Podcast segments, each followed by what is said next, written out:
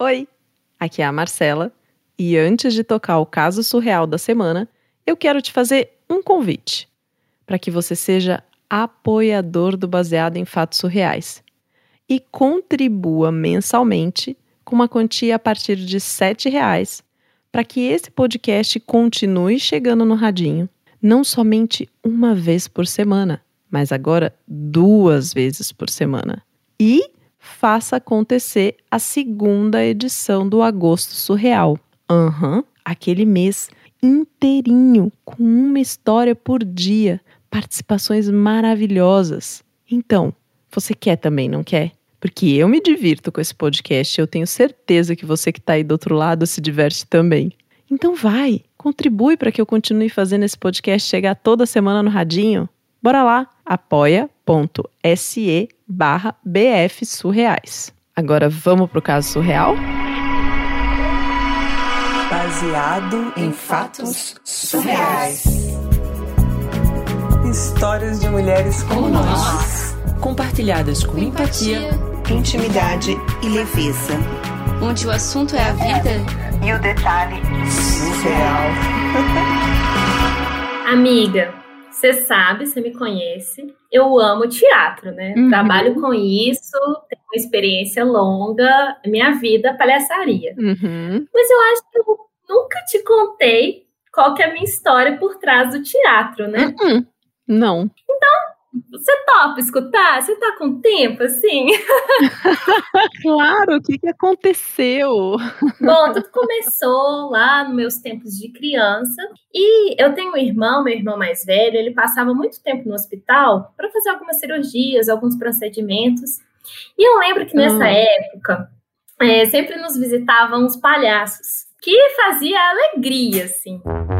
E aí, por causa disso, ao contrário do que muita gente sente ou acha, eu não sentia medo nenhum. Pelo contrário, eu ficava cada vez mais feliz toda vez que os palhaços iam lá. Era uma forma até de. Hoje em dia eu percebo que era uma forma de passar com mais leveza aquele momento, sabe? Sei, porque, porque tem gente mesmo que fica assustado com palhaço, né? Que em vez de achar é. engraçado, tem medo, né? É, e muito... que com criança isso é bem tênue, assim. Eu Exatamente. não gostava de palhaço quando era criança, não.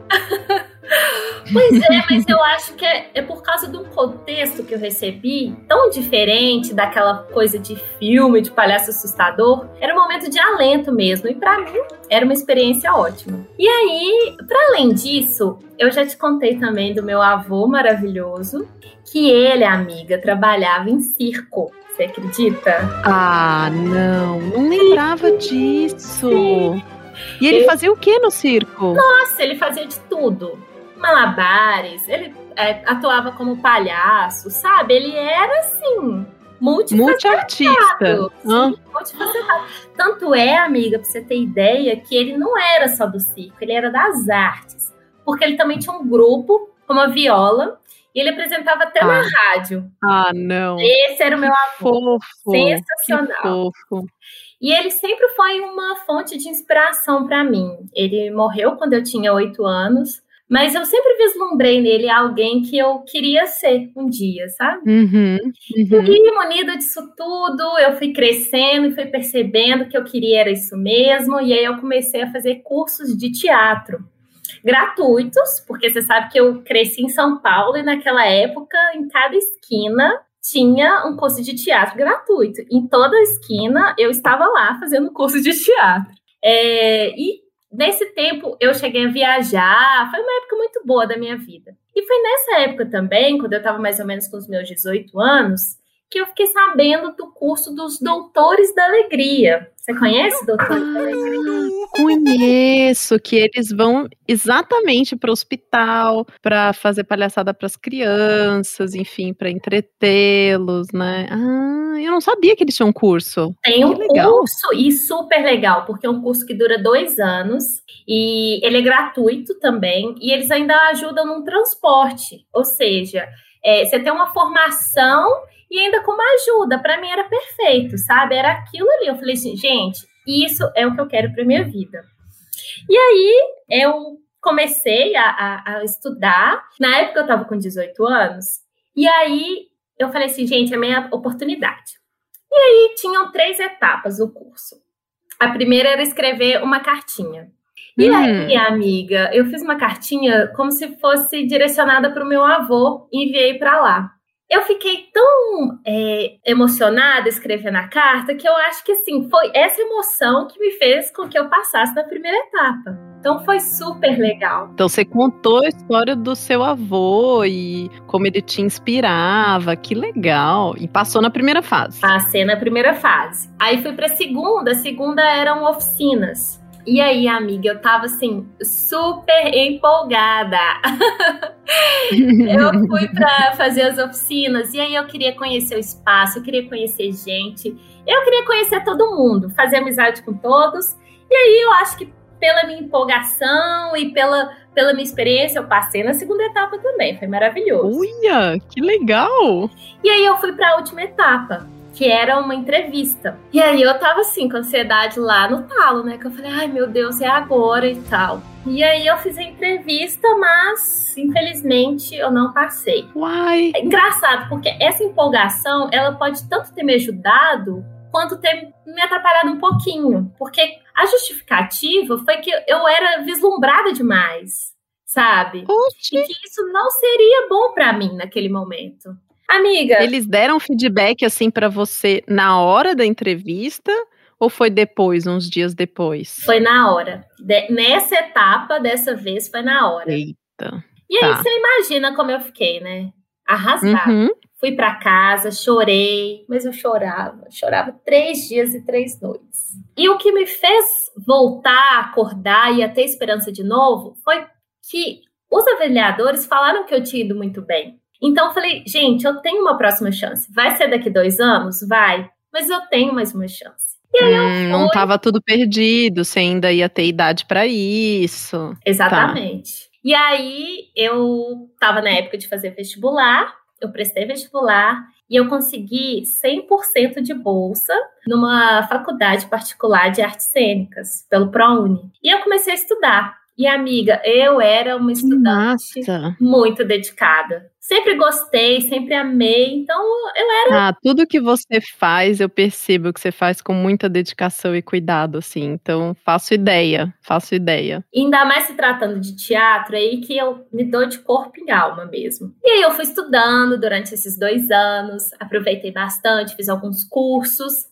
E aí, amiga, passaram-se dois anos e novamente voltou a Você voltou? oportunidade. Lógico! Você se inscreveu de nossa. novo, passou dois anos, você não mudou de ideia. Não mudei, tava firme no meu propósito. Não tinha um dia que eu não pensava nos doutores da alegria. E aí eu novamente fui lá de Malicuia fazer o processo seletivo. E aí mais uma vez eu fiz a cartinha, passei. E... Fiz a segunda etapa das oficinas, passei também. Oba! Fui pra entrevista, entrevista que era meu calcanhar de Aquiles, né? Fiz a entrevista e dessa vez, de novo, não passei. É, Como? Qual foi a justificativa dessa vez? Ai, amiga, dessa vez eu nem fiquei tão arrasada, porque era incompatibilidade de horário. O curso era exatamente no mesmo horário da minha aula na faculdade. Ah, não. E aí não tinha como eu trocar de horário do curso, Puxa Nem vida. trocar o horário da minha faculdade. A única opção seria talvez trancar a faculdade, mas eu não queria isso também. Eu já tinha feito dois anos, sabe? Eu queria me Sim, formar, sim. né? E era muito tempo de curso? Dois anos. Ah, sim, por isso que eles abrem as inscrições a cada, a dois, cada dois anos. anos. Exatamente. Sim, faz todo sentido. Nossa, não, trancar a faculdade dois anos, não. É. E eu já estava fazendo uma faculdade que eu amo. Então, não fazia sentido eu, eu mudar naquele momento. Enfim, amiga, fiquei triste, mas segui a vida, me formei. Nessa época, eu fiz tudo quanto é tipo de curso que você imaginar. De palhaçaria, outros cursos de teatro. Eu conheci gente demais das artes cênicas, da música. Foi uma época muito proveitosa. Mas e ainda dava pra você fazer o curso? Tipo, ia ter outra chamada dali dois anos? Você ainda tava na idade? Como é que era? Pois é. E aí, nesses dois anos eu fiz, terminei a faculdade e era a minha última chance. Porque eu Ah. ainda estava na idade. Mas dali dois anos, quando abrissem de novo, eu já não, não, não teria mais essa chance. Era a derradeira. Era derradeira, exatamente. Ai, que frio na barriga que eu tô sentindo aqui. Nossa, vai escutando. Que é o melhor da história ainda vem. Como eu te falei, eu, eu comecei a trabalhar com o teatro, fazia alguns frilas. Já tava assim, encaixadíssima na área, mas eu queria o curso. E aí, num desses frilas, eu fui chamada para fazer palhaçaria numa comunidade. E assim, amiga, pode parecer clichê, mas é a verdade. Quando você encarna no personagem, você encarna no personagem. Então, Como assim? amiga, eu deixo de ser quem eu sou e me transformo na palhaça Juquinha. Você não conhece a Juquinha? Foi aí que a Juquinha nasceu? Foi aí que a Juquinha nasceu. Exatamente. Nesses todos os anos, eu fui regando a minha Juquinha. Minha Juquinha foi amadurecendo. E aí ela desabrochou, amiga. Foi um- um- uma experiência linda. incrível. Como é que era esse trabalho na comunidade, assim? Pois é, eu tinha que passar o dia com as crianças fazendo palhaçaria. Eu já tava tranquila, Ah, porque tá. assim, amava fazer isso. E eu fui, ainda mais criança. Ah, não te contei, mas eu trabalhei como babá. Então, eu gostei Hum, muito dessa época que eu cuidava das crianças. E, e, e palhaço é criança, tem uma relação muito boa, né? Muito afetiva. Uhum, uhum. Ele, a gente costuma associar exatamente com, essa, com esse nosso lado infantil, brincalhão. Lúdico. né? Lúdico, isso mesmo. E aí eu fui de palhaça Juquinha, toda montada, com nariz vermelho, com pompom, toda pintada, o rosto, assim, uma alegria que só. Mas chegando lá, um susto. É, a comunidade ela estava passando por um processo de desapropriação. Então tinha um tanto de trator derrubando casa, tinha gente tentando correr para salvar seus pertences, pessoas chorando, assim, foi o que eu mais vi próximo de um cenário de guerra, sabe? Foi extremamente triste. Muito triste. Mas as crianças estavam lá, querendo a palhaça Juquinha, né? Eu fui com o propósito de ser a palhaça Juquinha. Você não sabia que quando você fosse fazer esse frila que tava desapropriando. Não sabia, amiga. Coincidiu, sabe? Uhum, Exatamente no mesmo Puxado. dia. É. Uhum. E aí, como eu levei esse primeiro choque, eu falei assim: não, a palhaça Juquinha não tá vendo isso daqui. Pra ela é só alegria. Eu recolhi esse sentimento dentro de mim e peguei as crianças, juntei elas no cantinho e brinquei a tarde inteira com elas. Fiz palhaçaria, brincadeiras. Elas brincavam com meu cabelo, riam de mim. Nossa, foi assim.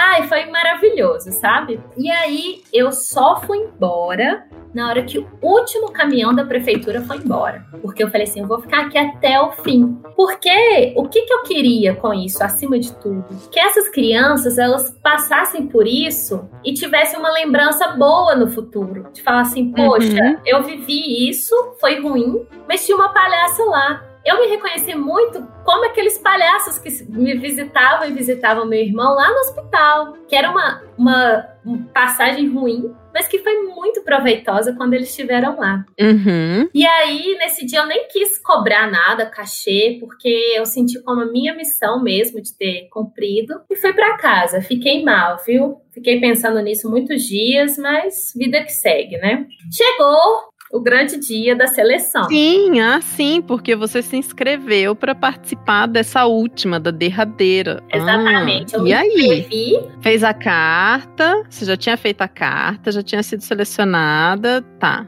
E era o dia da entrevista, então, esse. Exatamente. Quando eu fui na comunidade, eu já tinha passado nas duas etapas. E tinha um espacinho entre as etapas. Foi nesse momento que eu fui. E aí, na terceira etapa, no dia da entrevista, eu fui, né? Super tranquila, eu já tava tranquila. Terceira, né? Já tava tranquila. Uhum. Mas fui super cedo, né? Pra garantir.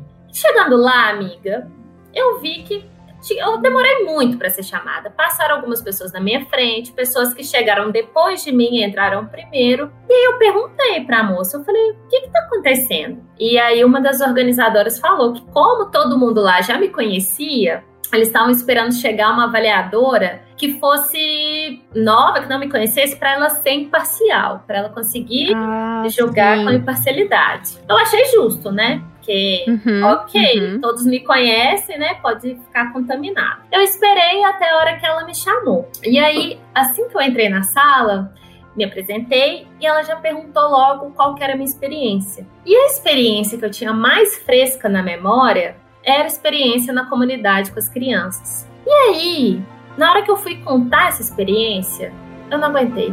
Eu desabei. Oxi! Você lembra que eu te falei que eu tinha guardado muito daquilo, daquele sentimento que eu tinha visto na comunidade?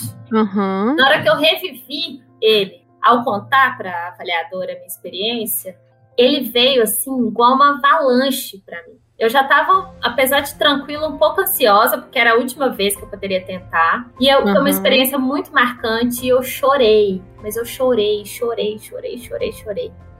Eu não você já chorou de um jeito que você chora tanto que você não consegue falar, que quando você Sim, tenta falar, sai mais choro. Foi isso. sim. Foi isso exatamente o que eu passei.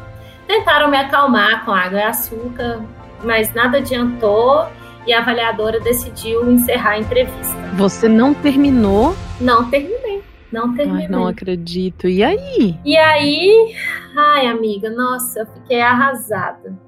Arrasadíssima. Mas, o que, que eu pensei? Olha, eles já me conhecem, eles sabem que eu passei por uma situação muito complicada. Eu acho que eles vão levar isso em conta na hora de avaliar. Eles sabem que eu sou uma boa atriz. Foi só um momento de, de sabe, tensão que eu vivi, mas eles sabem quem eu sou. Isso me deixou, me deu um pouco de esperança. E aí chegou o dia do, da apresentação do resultado, porque eles, nesse período, eles tinham mudado. Antes eles falavam da apresentação do resultado na hora, depois eles passaram a falar depois de alguns dias. E aí chegou o dia do resultado. Ah, e eu não te contei uma coisa que é muito importante. Quando eu estava fazendo a segunda etapa na, nas oficinas, eu conheci algumas pessoas e eu falei assim, gente, no dia que vai sair o resultado, vai ter uma festa fantasia. Vamos, mesmo que ninguém passe e tal, vamos pra gente se divertir e tudo mais. E aí todo mundo topou. Então, ainda tinha essa festa. No dia do, da apresentação do resultado, eu vi que eu não passei. Ah, não. Não passei. E você, tipo, só consultou nome numa lista, assim. Só Ninguém foi falar com você. Eita. E eu tinha ficado sem dormir uns dois dias de tão ansiosa que eu tava, porque era a minha última chance. E eu não passei, e aí eu fiquei mal, chorei, chorei, chorei, chorei, chorei. Fiquei com uns olheiras enormes. Só que eu falei assim: ah, quer saber? Eu vou extravasar. Já chorei, agora tá na hora de eu extravasar, de eu curtir. E aí eu liguei para as minhas amigas drags e falei assim: ó, vocês vão na festa comigo e eu quero vocês bem bonitas, porque eu vou bem bonita também.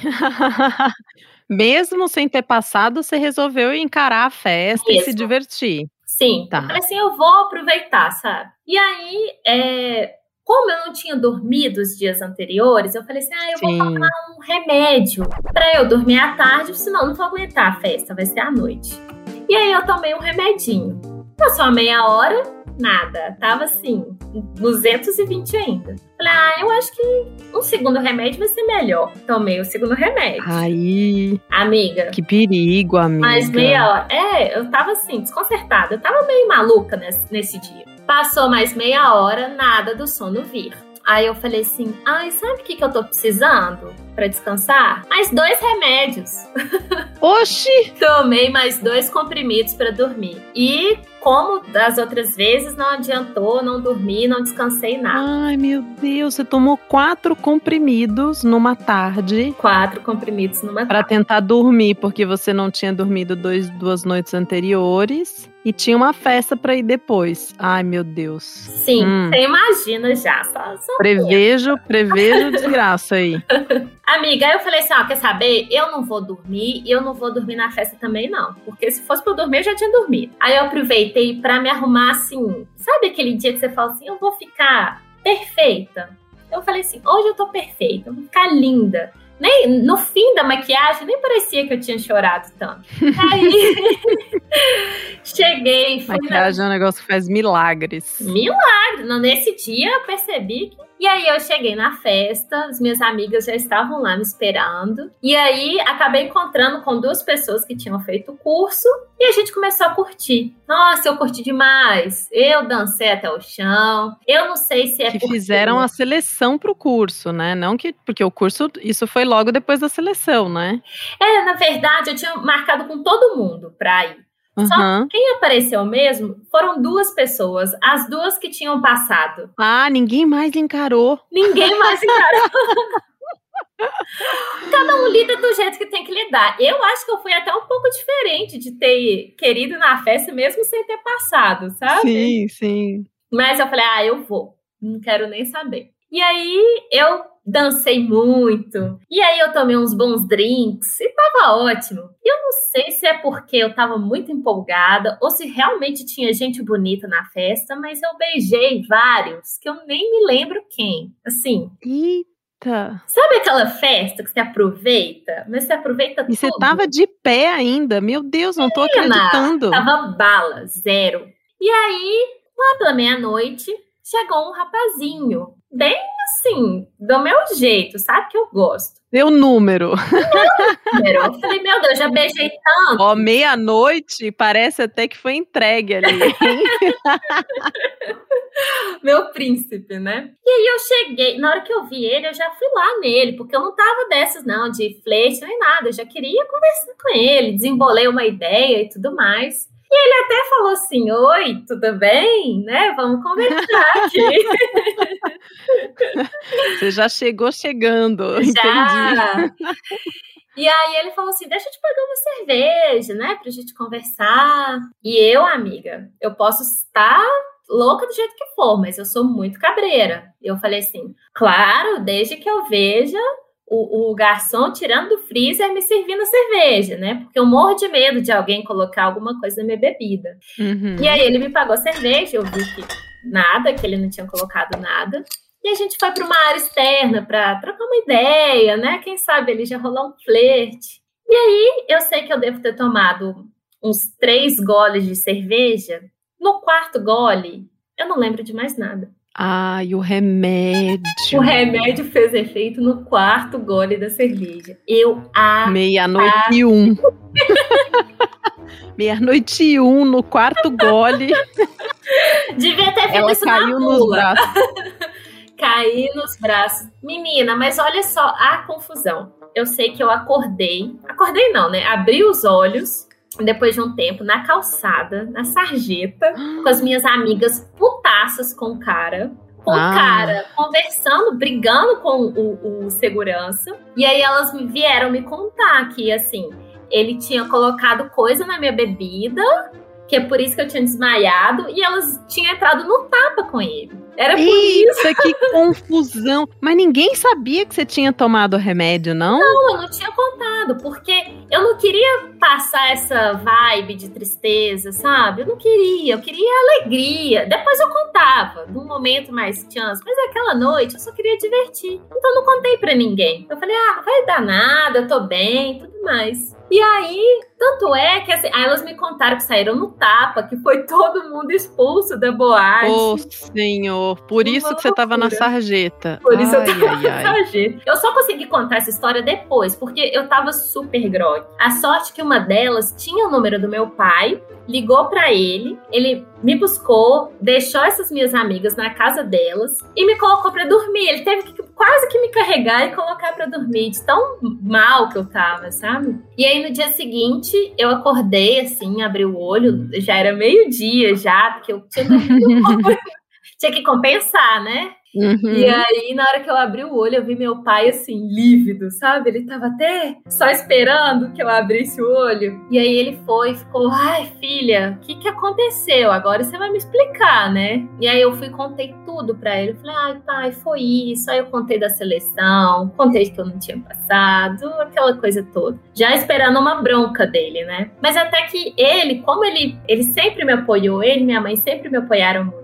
E aí eles viram que a minha vida estava girando tanto em torno do curso que aí ele me acolheu, sabe? Ele falou assim: filha, eu te entendo, eu só espero que você não, não tome mais comprimidos, quatro, depois de uma noite sem sono e depois vai para uma festa, não faça isso mais. Mas eu te entendo, assim, tá tudo bem. Caramba! É, eu, meu pai é porreta. Paizão. Paizão. E aí, amiga? Isso já tem uns anos que aconteceu, né? E aí, pode parecer que foi um fracasso né? Que todos esses nãos, que todas essas aventuras não resultaram em nada. Só que hoje em dia eu percebo que foram exatamente esses nãos que me tornaram quem eu sou. Porque eu não estava seguindo atrás do curso. Esse era o meu objetivo. Mas no fundo, o que eu queria era me transformar como pessoa, como atriz. E aí, por causa desse curso, eu consegui correr atrás disso tudo. E hoje em dia, eu consigo viver só da minha arte, consigo fazer, trabalhar exclusivamente com palhaçaria, que é o que eu sempre quis não fui pra Globo e tá tudo bem, sabe? Eu sou muito feliz com o que eu sou hoje. Eu acho que eu não escolheria outro caminho, porque esse caminho que me faz feliz hoje.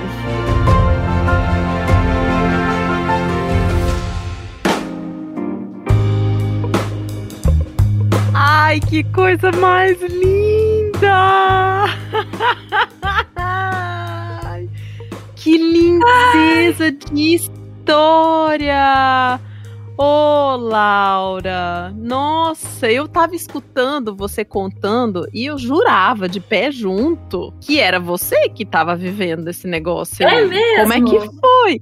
É, como é que foi para você contar a história de uma heroína? Olha, assim como a nossa heroína se encarnava na Juquinha, eu me encarnei na heroína, sabe? Foi um é, eu percebi isso. Foi quase uma matriosca aqui na hora que você tava falando isso. E também, Marcela, é, eu me identifiquei muito com a história da heroína. Assim, literalmente. Porque, assim como ela, minha vida, quando, desde criança, eu queria ser atriz quando criancinha. Eu fiz muito teatro na quando eu é, frequentava a igreja, sabe? Eu fazia o Anjo Gabriel. Aí depois de um tempo eu, eu comecei a fazer cursos gratuitos também, igualzinho ela. Até que chegou a minha época da faculdade e aí eu tentei vestibular para quatro coisas: artes cênicas ah. na, na Olha. Universidade Federal, é, publicidade, jornalismo e engenharia ambiental. Como assim? ai, ai. Eu não passei no, na federal e acabou que o, o teatro ficou assim. Eu não fui como ela que seguiu até o fim. Eu deixei ele mais como um hobby, sabe? Uhum. Porque aí eu passei em comunicação para publicidade Igual a heroína, também consegui 100% de bolsa no ProUni. Só que, quando eu, à medida que eu fiz publicidade, eu vi que eu não gostava. Aí, uhum. no segundo ano da faculdade, eu falei, gente, o que eu quero é jornalista, porque eu também queria ser jornalista. Aí eu fui, tranquei a faculdade. Diferente dela, eu tranquei a faculdade e me formei em, e fiz o, o Enem de novo, consegui 100% de bolsa no ProUni de novo, e aí eu fiz jornalismo. Olha só, é. olha só. Então, assim, eu, eu me identifiquei com ela em vários, vários momentos, sabe? Pois é, as deusas das histórias aí estão agindo maravilhosamente bem. Você, ouvinte do Baseado em Fatos Surreais, quem está contando a história hoje aqui comigo é a Laura.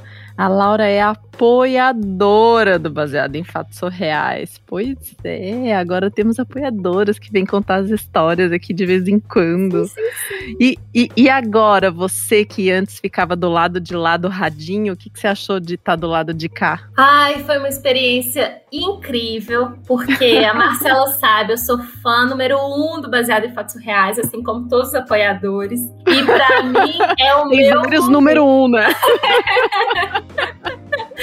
Não, mas no, no, no, meu entendimento eu sou a, a principal. Tô brincando. Entendi. mas, nossa, é. Assim, é um momento super especial para mim. E que bom que eu tenho essa oportunidade de estar tão perto do baseado em fatos reais. Não tá tão perto, estar dentro do baseado em fatos reais. E isso me deixa assim extasiada de alegria, Marcela. Oh, Laura, que gostoso, que gostoso. Que bom que você curtiu essa experiência. Que bom ter você nessa comunidade de pessoas incríveis que apoiam baseado em fatos reais e vão junto comigo nessa coprodução aí pra gente fazer as histórias dessas heroínas maravilhosas chegarem em mais e mais radinhos. Sim. Que história linda, né? Essa coisa de. É, Eu, eu, eu, quando tava lendo essa história pela primeira vez, eu fiquei pensando muito sobre. Eu tava numa expectativa de uma coisa grande, grandiosa, assim, sabe? Quase um roteiro cinematográfico, assim. E, e eu confesso que eu fiquei surpresa com ela, com a persistência. Foram seis anos da vida investindo em passar nesse, nesse curso, né? Nessa avaliação. Eu não me lembro de ter persistido durante tanto tempo para passar em alguma coisa, sabe? Sem que eu tivesse percebendo que eu estava evoluindo no meio do caminho, né?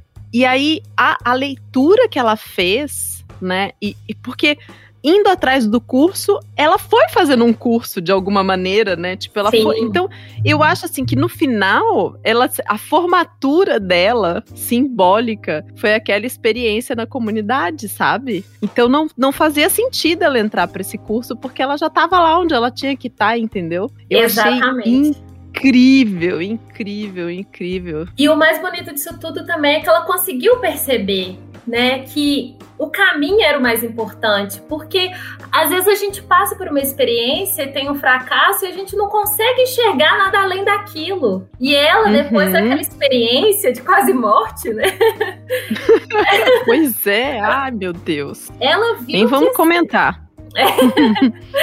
ela viu que era. Cara, ela tinha construído muita coisa boa. E o que ela fez por esses meninos nessa comunidade foi, assim, muito tocante, muito bonito. É, muito mesmo, muito mesmo. Várias coisas nessa história pra gente ficar refletindo, pensando, ouvir de novo. Heroína, muito, muito, muito obrigada por ter compartilhado a sua história. Obrigada a você que tá ouvindo aí o Baseado em Fatos Reais. Obrigada a você, pessoa incrível, que como a Laura contribui. Se você quer fazer parte desse grupo incrível de apoiadores, bfsurreais.com.br barra contribua. E Laura, como é que. Ah, eu não falei, né? Não falei para as pessoas, porque se você tá aí do outro lado e tem uma história para contar, você tem que mandar pro e-mail B de bola, F de fatos, S de surreais, Exatamente.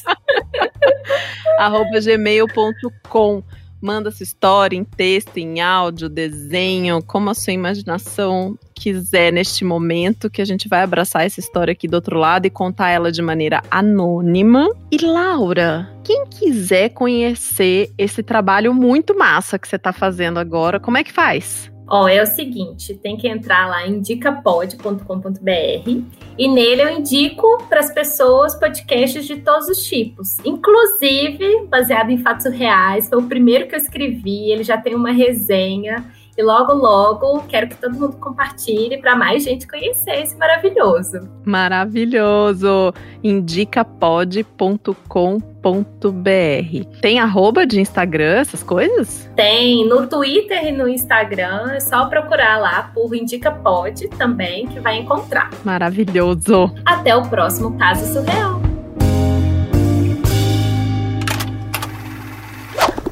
Fazer um podcast não é tarefa fácil. Existe um trabalho por trás dos bastidores que a gente não vê, antes, durante e depois das gravações. Então, pelo entretenimento que eu recebo, por essa troca, eu acho justo apoiar. Então, por essa razão, eu apoio e indicaria também você ajudar a crescer ainda mais o podcast.